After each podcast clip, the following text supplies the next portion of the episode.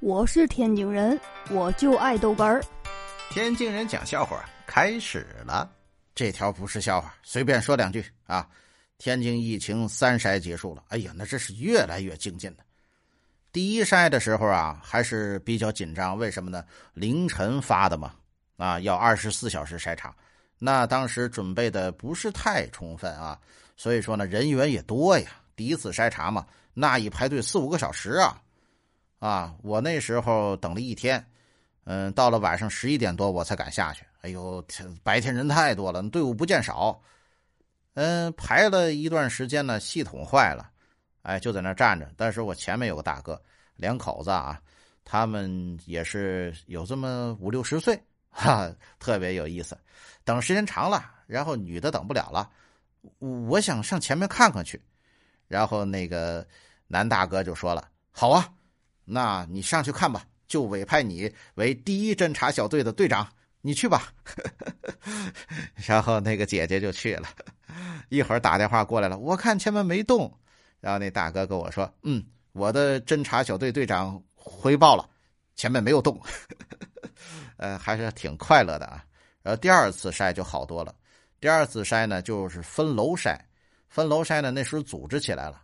组织起来之后呢，底下有人拿大喇叭喊：“哎，这个楼测核酸了，几几几号楼啊？”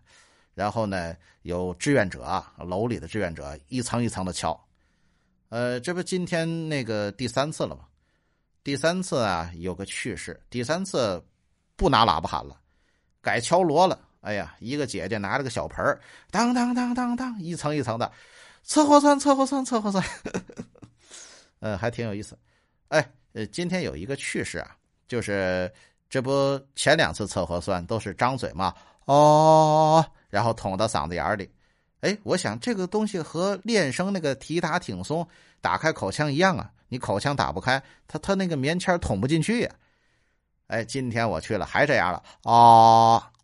然后人家拿那个棉签在你的舌头左边，然后蘸了蘸，哎，右边蘸了蘸，哎，你就觉得是不是我弄的不够大呀？